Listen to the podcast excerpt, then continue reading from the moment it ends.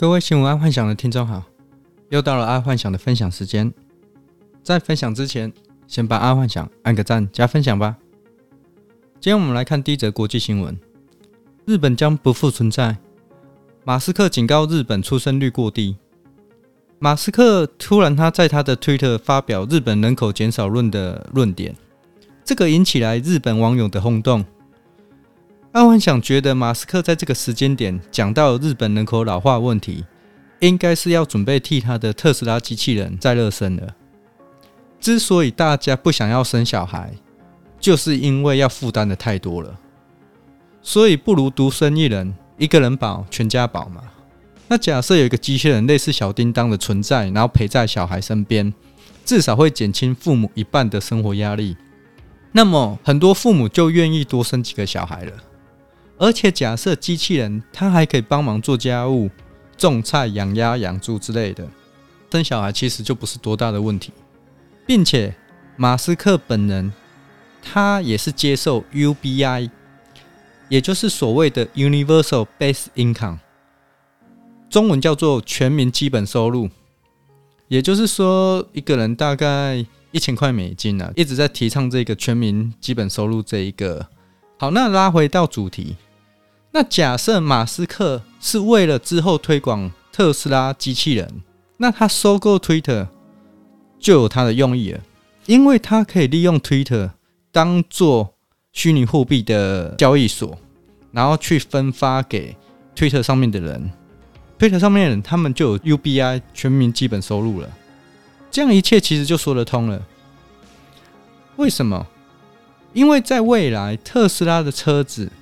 跟机器人，他们都有可能转为订阅制，也就是说，你我大家都只要一个月月付大概一千块美金，就同时拥有了特斯拉的车子跟机器人，然后再利用特斯拉的车子跟机器人去赚钱给你，再由 Twitter 发钱给你。哦，就譬如说。呃，SpaceX 卫星网络，它可以控制你空闲的特斯拉车子去去转为自动驾驶计程车，然后机器人它可以去种菜、帮忙家务之类的。最终，呃，在这些机器人劳动服务之后，再用 Twitter 分发加密货币给你，这样整个就成为一个正向回圈。消费者跟特斯拉租用车子跟机器人，再用 Twitter 分发给加密货币给消费者。这个是爱幻想所想的啦。为什么爱幻想这么想？很简单，因为马斯克在找 Twitter 的呃投资者，而这个投资者竟然有币安 CEO 赵长鹏的投资，他投资了五亿美金。那这整个其实就可以连接得起来了。但说实在话，爱幻想想的这个模式太过于美好。假设真的有这个模式，在未来。每一个人类就可以轻轻松松过日子了，至少生活无语嘛，就是吃得饱、睡得软，然后没什么生活压力。假设是要买名牌包包啦、名牌的什么什么什么的，那可能就要付出努力。至少在你拥有自动机器人跟自动驾驶车的时候，你不需要去烦恼说很多的生活压力，因为这些东西机器人都会帮你做好。好，再来是第二则。国际新闻：Gucci 启动加密货币支付试点计划，预计第三季扩展到北美直营店。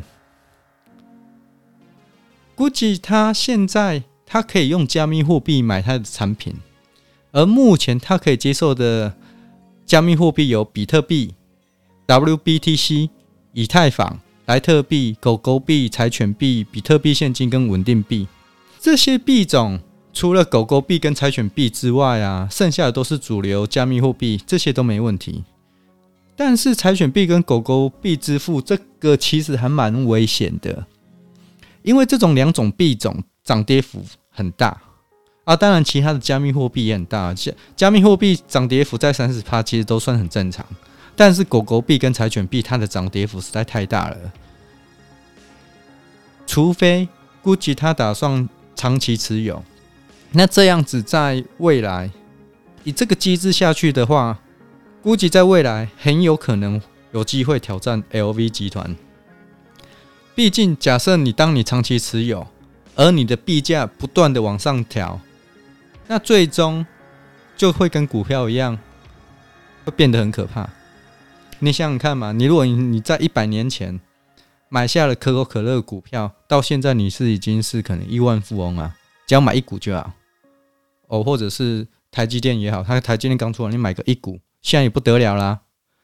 好，那今天就跟各位听众分享到这。记得把爱幻想按个赞加分享哦，晚安，拜拜。